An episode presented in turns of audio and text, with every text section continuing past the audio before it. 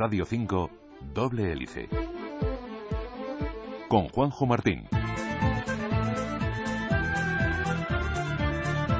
Aunque parezca lo contrario, las enfermedades y trastornos en nuestro cuerpo comienzan a gestarse en rincones diminutos, en lugares pequeños, entre una maraña de células. Dijo William Bent en La muerte de Ricardo III, por la falta de un clavo se perdió una herradura, por la falta de una herradura se perdió un caballo, por la falta de un caballo se perdió una batalla, por la falta de una batalla se perdió un reino, y todo por la falta de un clavo en la herradura. Hola, bienvenidos a Doble Hélice. Quizás podamos usar esta analogía para hablar de ciertas enfermedades, ya que la falta de comunicación entre el interior de una célula, por la falta de unos átomos de nada, genera una patología que puede ser grave. Los canales iónicos son eso, unas puertas que se abren y se cierran, dejando pasar ciertos elementos al interior o al exterior de cada célula. De cómo funcionen estas puertas dependen muchas enfermedades. Hoy les queremos hablar de cómo pequeños cambios en nuestras células pueden generar grandes daños. La buena noticia es que personas como nuestra invitada ya están trabajando y poniendo solución a esto. Detrás de cada fármaco, de cada tratamiento, existe un mundo apasionante de investigación. Doble hélice. Hoy hablaremos del campo de investigación de nuestra invitada, la doctora Teresa Giraldes, investigadora del Centro de Investigaciones Biomédicas de Canarias, IBICAM. Buenas tardes, Teresa. Hola, buenas tardes. Gracias por estar aquí una vez más en, Doble Hélice. Encantada. No sé si te ha gustado la analogía de la muerte de Carlos de Ricardo III. Me ha encantado, no he dicho nada por no meter la pata, pero me ha, parecido fantástica. Algo así, ¿verdad? Pequeños cambios pueden producir grandes efectos. Así es, así es. Bueno, antes de entrar en materia, has regresado hace poco, hace unos días, de la Antártida. ¿Qué hace una experta en fisiología en la Antártida? pues eh, esto era un proyecto de colaboración con Chile, un proyecto internacional eh, financiado por el Instituto Antártico Chileno. Y a lo que fuimos fue precisamente porque hay muchas cosas que podemos aprender de los organismos antárticos. Entre otras cosas, los organismos con los que trabajábamos, una, lapa antártica que se llama Nacela conchina, que, mm, curiosamente o no, son organismos que se han adaptado a vivir a temperaturas muy, muy bajas y su, su cuerpo, el organismo, trabaja a esas temperaturas. Nosotros modulamos nuestra temperatura, ¿verdad? Aunque estemos en la Antártida, seguimos funcionando a 37.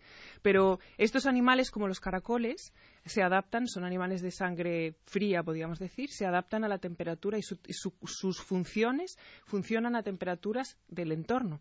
Y estas lapas viven todo el año eh, pueden llegar a vivir hasta 70 años y funcionan nunca, rara vez superan los cero grados.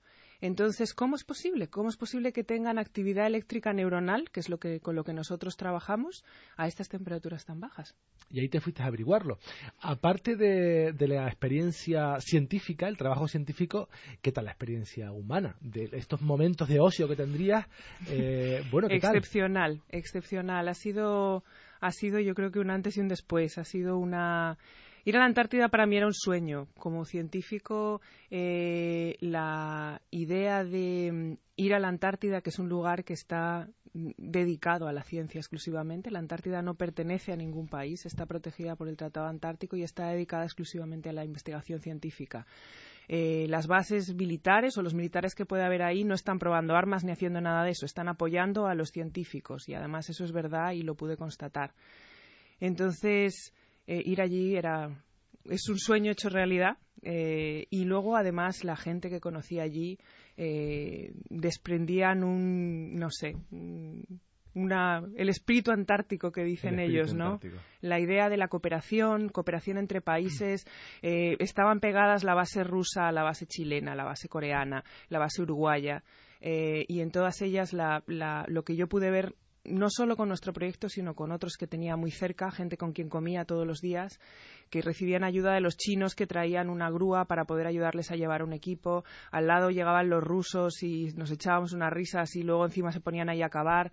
Eh, no sé, mm, vueltas de ayudar a los geólogos portugueses y los chinos nos recibían con las manos abiertas, te daban un vasito de agua o un té o lo que tú quisieras y conversación y los uruguayos nos llevaron en oruga de un lado para otro porque nos pilló una tormenta, cosas así y todo sin preguntar, sin ningún problema, está por encima de nacionalidades, de, es una experiencia inolvidable. Todos tienen en común que son científicos y están allí trabajando. Y, eh, y haciendo un poco lo mismo. Y lo mismo eh, que, haces aquí en Tenerife, en tu laboratorio, mm, pues lo hiciste allí porque también eh, ibas a trabajar en canales iónicos de, de, esta, de estas lapas. Antes mm, de explicar lo que son los canales iónicos, que tiene un nombre un poco curioso, tenemos que hablar de la membrana celular, eh, porque tiene mucho que ver los canales iónicos con esto. Eh, yo puedo intuir que la membrana celular es pues, lo que, está, lo que rodea a esa célula, lo que lo contiene quizás, pero, pero podemos profundizar un poco más. ¿Qué es la membrana de una célula? La membrana de una célula es una, es, es una barrera que, que tiene la célula como una, como una unidad con el exterior la separa la célula del exterior. La membrana es lipídica, eso quiere decir que es, que es, es fluida y es grasa. Los lípidos son, son grasa finalmente, un tipo de. Entonces tú te lo puedes imaginar como una especie de eh, bolsa, realmente lo que es es el plástico de la bolsa, la membrana, ¿no? Pero no es plástico, es, es, es una membrana, eh, una bicapa lipídica como una burbuja de jabón, así una pompa de jabón, algo así, ¿verdad? Algo así, algo así. Y que mm, entran y salen cosas, y ahí entran eh, en juego los canales iónicos, nuestros protagonistas. ¿Qué son? Los canales iónicos son proteínas que están en esa, en esa membrana, en esa eh, bicapa que protege a la célula. Y la protege porque es impermeable, es, una, es, es muy protectora, no, no permite que todo, que cualquier cosa pase. Los canales entonces se insertan en la membrana, son como agujeritos en la membrana, pero no son agujeros sin control, son agujeros controlados, que tienen compuertas y se abren y se cierran en, respuesta a determinados estímulos que la célula controla. Las células tienen que alimentarse, tienen que eliminar los desechos, eso lo hacen a través de la membrana, no pueden hacerlo de otra manera. ¿Cómo mm. entran y salen eh, esas sustancias de, de la célula? Bueno, hay, hay muchas proteínas que están relacionadas con transporte de sustancias, no solo son los canales iónicos. Eh, los canales iónicos están relacionados con eh, muchos procesos, pero quizá el más importante es la comunicación. Los canales iónicos, por ejemplo, a las neuronas las ayudan a establecer un lenguaje. Y ese lenguaje lo hacen porque son capaces de, pasar a su través iones. Los iones son átomos cargados. Es, un poco la analogía de los electrones que pasan por un cable en una corriente eléctrica. Eh, producen corriente eléctrica los iones. Son iones potasio, iones calcio, iones cloro. Eh, ¿Cuál se me ha olvidado? Sodio, por supuesto. Entonces, em, el paso de estos iones produce que esas corrientes produzcan cambios de voltaje a través de la membrana, porque la distribución de los iones cambia. Y cambia de una manera dinámica muy, muy rápida. Entonces, dependiendo del tipo de canales que, uno tenga, tiene de alguna manera una sinfonía distinta. Yo siempre digo cuando explico esto que una célula en ese respecto es como una orquesta tiene una serie de canales que cada uno tiene una función, pasa un ion y lo hace a una velocidad diferente, con una. Entonces, al final lo que, lo que se crea, respondiendo a un estímulo diferente, quería decir, y al final lo que se crea es una sinfonía. Cada célula tiene una manera diferente de cantar, de pasar los iones de diferentes tipos en un momento determinado. Entonces, una neurona con eso es capaz de generar lo que se llama un potencial de acción. No todos los potenciales de acción son iguales. Entonces, depende de su tamaño, su frecuencia, eh, de dónde a dónde van en valores de voltaje y determinados parámetros así. Entonces, cada neurona canta una canción diferente y eso depende de la batería de canales iónicos que tenga. Y eso hace que tengamos una gran variedad en nuestra cómo nuestro cerebro funciona y cómo una neurona se comunica con otra, porque es un lenguaje. Has tardado unos minutos en explicarlo, pero me imagino que esto no tarda unos minutos en pasar en, nuestras neuronas. Yo creo que mm. todo hay que acelerarlo muchísimo. Me imagino que todo pasa constantemente, ¿no? Es muy rápido. Fíjate que un potencial eh, de acción puede medio, eh, varía mucho la, velocidad, pero puede ser entre 1 y 100 milisegundos. Milisegundos es la milésima parte de un segundo. Cada uno. Entonces, eh, ponte en ese contexto, en ese rango, nos movemos en ese rango. Y dependiendo de cómo entren eh, y salgan esas sustancias, como el sodio, como el potasio, mm, dependerá dependerá la salud, digamos, de esa célula. Sí, sí, sí, sí, por supuesto. Las células eh, son felices, digamos, están sanas con unas determinadas concentraciones de iones, porque sobre todo el ion calcio, porque estos iones son, están implicados en otros procesos. Eh, y disparan cascadas intracelulares de, otras, de otro tipo de señalización. Entonces, la célula tiene que mantener su, su integridad iónica y cualquier cambio en eso puede afectar al transporte de no solo de, esos propios iones, sino de otros iones, de otras moléculas que podrían ser perjudiciales eh, y de agua. Entonces, es necesario que las neuronas mantengan eh, una determinada, por ejemplo, por darte un ejemplo, las células siempre tienen mucho potasio dentro y poco sodio y tienen muy poco calcio, porque el calcio lo utilizan para señalizar, entonces no puedes, no puedes aumentar el calcio porque la célula se volvería loca, empezaría a funcionar, empezarían a funcionar un montón de cascadas que no quieres, incluidas las de eh, apoptosis o muerte celular programada. ¿Y, cada célula decide qué cantidades tiene y necesita en cada momento? Bueno, eh, la célula lo controla, por supuesto, dependiendo de qué tipo celular. Hay algunos tipos celulares que controlan mucho, mucho, mucho su nivel, eh, la cantidad de determinados iones y el paso de determinados iones, no solo dentro y fuera de la célula, sino a través de la célula, como ocurre en los epitelios. Eh, entonces, el control iónico es un proceso muy relevante en, muchos tipos celulares, en muchos tejidos y en muchos órganos nos hemos tomado nuestro tiempo para explicar eh, eh, en profundidad, más o menos, eh, qué es esto de los canales iónicos y hemos estado con los isótomos para arriba, isótomos para abajo, porque del funcionamiento de esos canales, de esas pequeñas puertas que se abren y se cierran, dependen, mm, depende de nuestra salud, al fin y al cabo.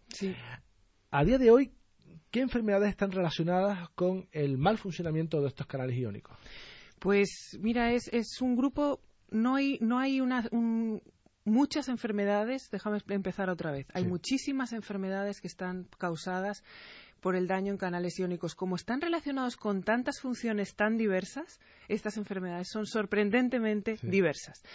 La migraña es una de ellas, la hipertensión, eh, muchos tipos de distrofia muscular, eh, enfermedades como cardíacas, como el síndrome del long QT, eh, la muerte cardíaca súbita también está relacionada con, fallo en canales iónicos. Enfermedades cognitivas como el autismo, eh, el síndrome del X frágil, que es una enfermedad rara pero que, cursa con, trastornos cognitivos. Enfermedades como el Parkinson. Eh, ¿Qué más se me está olvidando? Muchas enfermedades que aparentemente pueden no tener una etiología común. Uno pensaría que tiene que ver la migraña con, eh, pues con una distrofia muscular. Eh, lo que tiene que ver es que el, fallo molecular está, es, similar. Por ejemplo, la sordera, hay algunos tipos de sordera que están asociados a trastornos de corazón, a, problemas cardiovasculares graves. Y la razón es porque ese canal que está afectado también funciona en el oído. Entonces, la gente a quien le falla ese canal no solo le falla el corazón, también le falla el oído. Entonces, son, tienen un problema cardiovascular y además son sordos. Ese es un, síndrome eh, conocido. curioso. ¿Tiene que ver con la disponibilidad que tiene la célula de calcio, de sodio, o, de cómo entra y sale esa sustancia? Porque algún oyente puede pensar, bueno, pues si es cuestión de que haya más sodio, menos sodio, más calcio, menos calcio, a tomar calcio y sodio, y ya está. Pero verdad que no es tan sencillo. Gracias por hacerme esa pregunta. No es tan sencillo. Eh, depende mucho del tipo de, función. En la mayoría de los casos es, es el intercambio. Lo importante es el intercambio. Entonces, eh, el problema es, es, es, dinámico, no es estático. No es, además, la célula no es, no es, un, no es un almacén. Eh, entonces, el, el problema es, es, no es la disponibilidad, sino lo que tú acabas de decir, sino la, la, el dinamismo, el, el cómo se intercambia. Porque el cómo se intercambia es el que hace que, que esas señales sean activas y activen a su vez otros, otros eh, fenómenos que son los que desencadenan eh, la función finalmente y los que están asociados con el fallo si, si falla el primer punto de la cadena.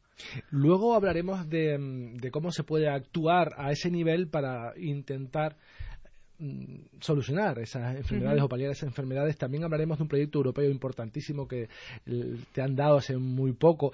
Pero ahora es turno de dar paso a nuestro habitual reportaje que marca un poco el ecuador de, de doble hélice.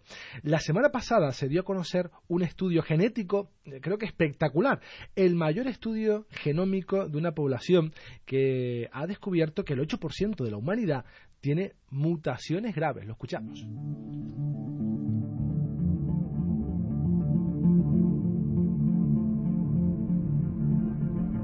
Un equipo de investigadores liderado por el científico islandés Kari Stefansson, fundador y director ejecutivo de la compañía biofarmacéutica Decode Genetics, ha publicado esta semana varios estudios realizados a partir de un conjunto de datos aportados por la secuenciación del genoma de más de 100.000 personas en Islandia. Los científicos identificaron en el ADN de 2.636 islandeses más de 20 millones de variantes genéticas que se pueden utilizar junto con la información nacional de Salud y extensos registros genealógicos para comprender mejor la base genética de muchas enfermedades.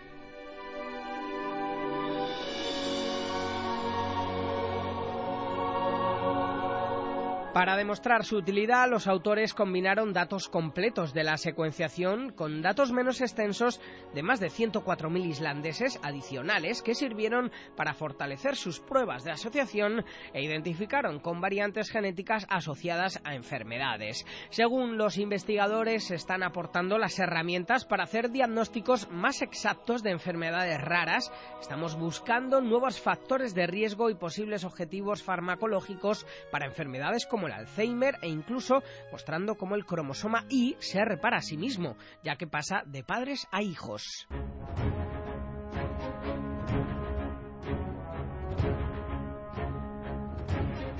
En una de las pruebas que realizaron, los investigadores identificaron una variante de un gen que se asocia de forma significativa con el riesgo de desarrollar enfermedades del hígado. Asimismo, utilizando estos datos, identificaron en otro trabajo mutaciones de otros genes relacionados con un mayor riesgo de Alzheimer. Además, el estudio data el ancestro común más reciente de los cromosomas Y humanos, en torno a los 174.000 y 321.000 años. Esta estimación es mucho más cercana a la del ancestro común de ADN mitocondrial que se hereda exclusivamente de la madre y que puede tener implicaciones para la comprensión de la evolución de nuestra especie. En Radio 5 y Radio Exterior de España, doble hélice.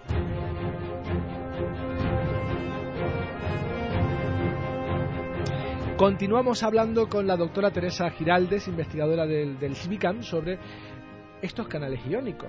Mm, bueno, ya nos has hecho la introducción de qué son, para qué sirven, qué complicaciones nos pueden podemos tener si funcionan mal, qué enfermedades por lo tanto pueden generar y ahora me gustaría saber y seguramente todos nuestros oyentes también eh, qué soluciones se pueden aportar atacando a lugares tan pequeños y procesos tan pequeños y tan rápidos Mm, no sé de qué manera se puede abordar un problema que, pasa en un lugar tan concreto, tan pequeño. ¿Cómo se hace? Bueno, se hace mm, en algún. Hasta ahora se lleva haciendo mucho tiempo con, farmacología convencional. Es decir, el, el, canal iónico es una diana farmacológica, ¿no?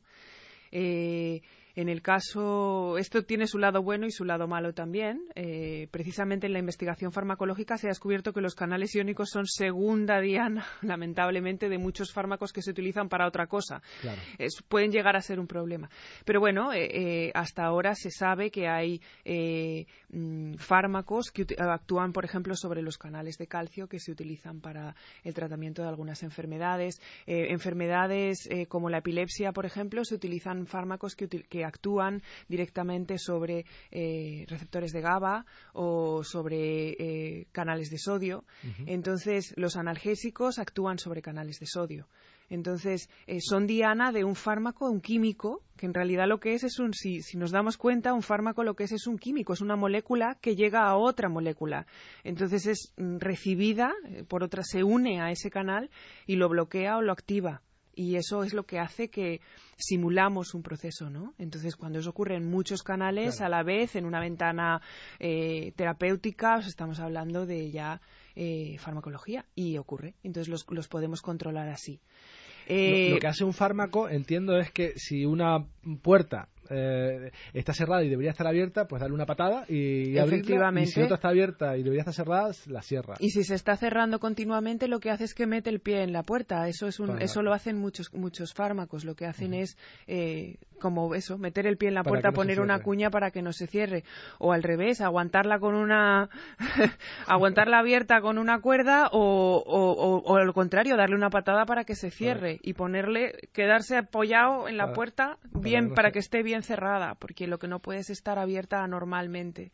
Pero me imagino, Teresa, que los problemas no comienzan cuando una célula tiene un problema, sino cuando muchas, o no lo sé, o es cuando solo una tiene un problema, o cuando unas muchas células tienen ese mismo problema. Normalmente suelen, suelen ser muchas células porque los defectos depende un poco de, de la, de la base de la enfermedad, pero cuando es una base genética, que son la mayoría de los casos o un gran número de los casos, eh, o, una, o un defecto eh, mm, provocado por, por otros eh, problemas, es en un conjunto de células. Normalmente no es una sola célula la que expresa un canal determinado, sino es un conjunto, es un tejido, un órgano. Entonces, todas esas células están programadas para expresar una batería de canales, para tener una orquesta determinada. Claro, salieron mal de fábrica. Efectivamente. y eso y eso se aplica a todas las células que lo utilicen. Es como si eh, utilizáramos un lo que llama un, un batch, ¿no? Un cómo se dice esto, una eh, cuando tú compras un determinado producto que tiene un número de serie y ese Sí. producto salió defectuoso, Defectuoso. pero todos los de ese número de serie se han hecho mal. Entonces cualquier tienda, cualquier empresa que utilice ese producto con ese número de serie va a tener un problema Claro. porque va a estar defectuoso. Es, es, exactamente lo mismo. Teresa, hace unas semanas mm, recibiste eh, bueno, la noticia de que la Comisión Europea te daba una subvención importante para trabajar durante cinco años, tú y tu grupo de investigación, en este campo, además, ¿no? Eh, bueno, ha sido una noticia espectacular. Eh, Lo digo porque solo en, en Canarias han dado dos, a Carolina, nuestra anterior invitada la semana pasada, y a ti, y en España creo que 37 eh, se dieron, o sea que, en fin, que, que- que están muy bien, o sea que que seas uno de los 37 de España que te da un, un proyecto de este tipo para estar orgullosa. Bueno, orgullosísima. Es, ha sido, ha sido un, un hito, no solo para la Universidad de La Laguna, que, que es la primera vez que, que tiene eh, financiación de este tipo, sino a nivel personal y a nivel científico es, es un logro del que estoy orgullosísima. Sin duda. Todavía me acuerdo y sonrío a ratos. ¿Qué supondrá esto? Este, mm, esta inyección económica importante, creo que son 2,5 millones de euros para cinco años, eh, a tu línea de trabajo. Eh, bueno, son dos millones, ojalá fueran dos millones y Ah, medio. pero bueno, vale. no, no, pero, pero en realidad pueden ser, pueden llegar a ser de dos millones y medio, pero ese medio millón tiene que estar justificado por otra vía y bueno, Vale. no era aplicable en nuestro caso. Son dos millones, tanto a Carolina como a mí.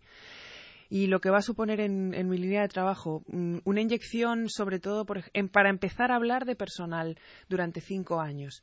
Eh, uno de los problemas que tenemos ahora mismo en, en- en el sistema español es que es muy difícil financiar personal, sobre todo financiar personal doctor, por ejemplo, que para nosotros es importante porque está más cualificado a, a efectos de, tra- de trabajar con determinadas técnicas y también conceptualmente. No quiero Y- decir, porque hay que explicarlo todo, ¿eh? yo creo que sí, que no es que te hayan dado dos millones de euros a ti, te vas a comprar un Mercedes y un chalet, tú vas, a No. cobrar, lo- vas a cobrar lo mismo, pero lo que te supone es eh, mejorar y comprar eh, muchos aparatos y contratar gente en tu grupo para seguir avanzando en esta línea, entiendo. Yo siempre digo que esto lo que ahora es es ponerme en la casilla de salida con un dado que tiene dos seis, nada más. Sí. Eh, en lugar de uno tiene dos. Eh, eh, y lo que supone es no es ningún premio, es, eh, es un premio, es un reconocimiento a la hora de decir que la Unión Europea nos dice me has convencido, creo que tienes una idea que, que es sólida, que se puede hacer, es nueva. Eh, es potente, va a, pro- va a proporcionar conocimiento, va a suponer un avance en la ciencia, adelante, lo ponemos, te vamos a facilitar el, el camino. ¿Cómo nos facilitan el camino? Nos lo facilitan dándonos personal, que es lo que más necesitamos, tener un equipo de trabajo. Facilitan que podamos adquirir equipo. Eh, esto supone que podamos comprar microscopios de última generación, por ejemplo, eh, equipo que es muy caro y que nosotros con los proyectos o la universidad aquí no se lo puede permitir, y muchas, ninguna, no, no solo la laguna, sino en general. Y. y con los proyectos que a nivel nacional nos dan, pues tampoco eh, llega el dinero para. Entonces, es una apuesta que hacen por ti para decir, bueno, eh, adelante, vamos a darte lo que necesitas para llevar a, cabo tu trabajo. Y me imagino que si antes, no sé, por ejemplo, para llegar a un resultado tardaba seis meses o un año, esto te va a hacer que vayas más rápido. ¿Tienes más gente, tienes más equipo o no? Ojalá. Eh, desde luego eso, eso expedita un poco las cosas porque eh, ese tipo de, obviamente, cuatro manos o, seis manos trabajando en un mismo problema no es lo mismo que dos. Entonces, en teoría, sí, yo espero que sí. Lo que pasa que luego la ciencia tiene muchas variables, muchas, muchas variables. Y la investigación del día a día, eh, las células pueden fallar, las construcciones pueden dejar de funcionar, puede haber problemas eh, de funcionamiento, problemas técnicos que no o luego mm. también mucho de nuestro trabajo está basado en hipótesis que, que nosotros tenemos que, estudiar entonces eh, es posible que, que, nuestra nos equivoquemos en nuestras predicciones no entonces tenemos que tomar otra vía eh, paralela pero está claro que, que sí de la la, digamos que un poco el umbral de, de, energía para llevar para llegar a, a, resolver una pregunta con mucha gente con más gente con, con, el equipo adecuado. Eso yo creo que es también muy importante. Eh, obviamente se llegará más fácil. ¿Y, en qué parte de la escalera están eh, Teresa tú y tu equipo en la parte que mm, da más conocimiento sobre este tema o en la parte en la que da ya soluciones concretas medicamentos concretos a estas enfermedades yo creo que nos encontramos en, el principio, ¿no? Nosotros ahora lo que tenemos es una herramienta para entender cómo eh, funciona un proceso muy, muy concreto, muy chiquitito, de estos que me gustan a mí, ¿no? Que ocurren en, en una zona muy concreta de la célula muy pequeña y hasta ahora no se había podido estudiar simplemente porque era tan pequeño y tan rápido que no teníamos técnicas para poder, para poder verlo. Eh, nuestra apuesta es que podemos verlo y podemos estudiarlo en tiempo real. Eh, este es un proceso que, mucha gente ha propuesto, otros científicos, otros investigadores de todo el mundo han propuesto que está relacionado con, el proceso, con la enfermedad del autismo y con la enfermedad del síndrome del X frágil. Eh, también está relacionado con la epilepsia, pero nadie ha podido probar esto porque como no se ha podido estudiar directamente en una neurona no se, no se sabe. Entonces nosotros proponemos dar ese paso. Has dicho así muy rápidamente verlo en directo, como si, bueno, esto lo hago yo con el iPhone, ¿no? pero es que creo que en los últimos años ha cambiado muchísimo la tecnología y, esto hace unos años era ciencia ficción. ¿eh? Ciencia ficción, sí. Tú date cuenta que estos procesos, tú imagínate, te acabo de decir que el potencial de acción se produce entre la milésima de un segundo y a lo mejor diez veces eso, ¿no? Pero es eso el potencial de acción completo. Imagínate cómo funciona cada una de estas moléculas todavía por debajo de ese límite temporal. Entonces la idea de que las podemos ver en acción y en ese en ese en esa franja temporal es impresionante y podemos ver, podemos identificar, podemos sacar ese clavo, ya no el clavo, sino el átomo del clavo. pues doctora Teresa Giraldes, investigadora del Centro de Investigaciones Biomédicas de Canarias, IBICAM, muchísimas gracias por haber estado con nosotros una vez más en Doble Hélice y enhorabuena por este proyecto. Gracias. Gracias a ti, Juanjo. Un abrazo.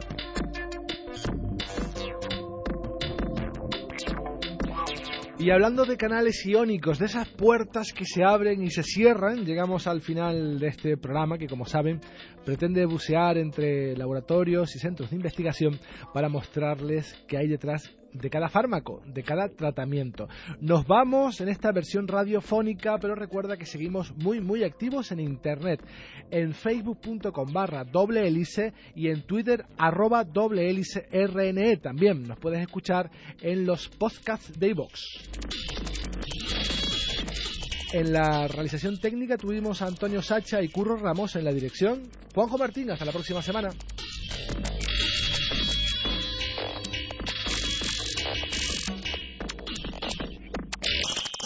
Doble Hélice es una iniciativa de la Universidad de La Laguna y Civicán, con financiación del séptimo programa marco de la Unión Europea a través del proyecto IMBRAIN.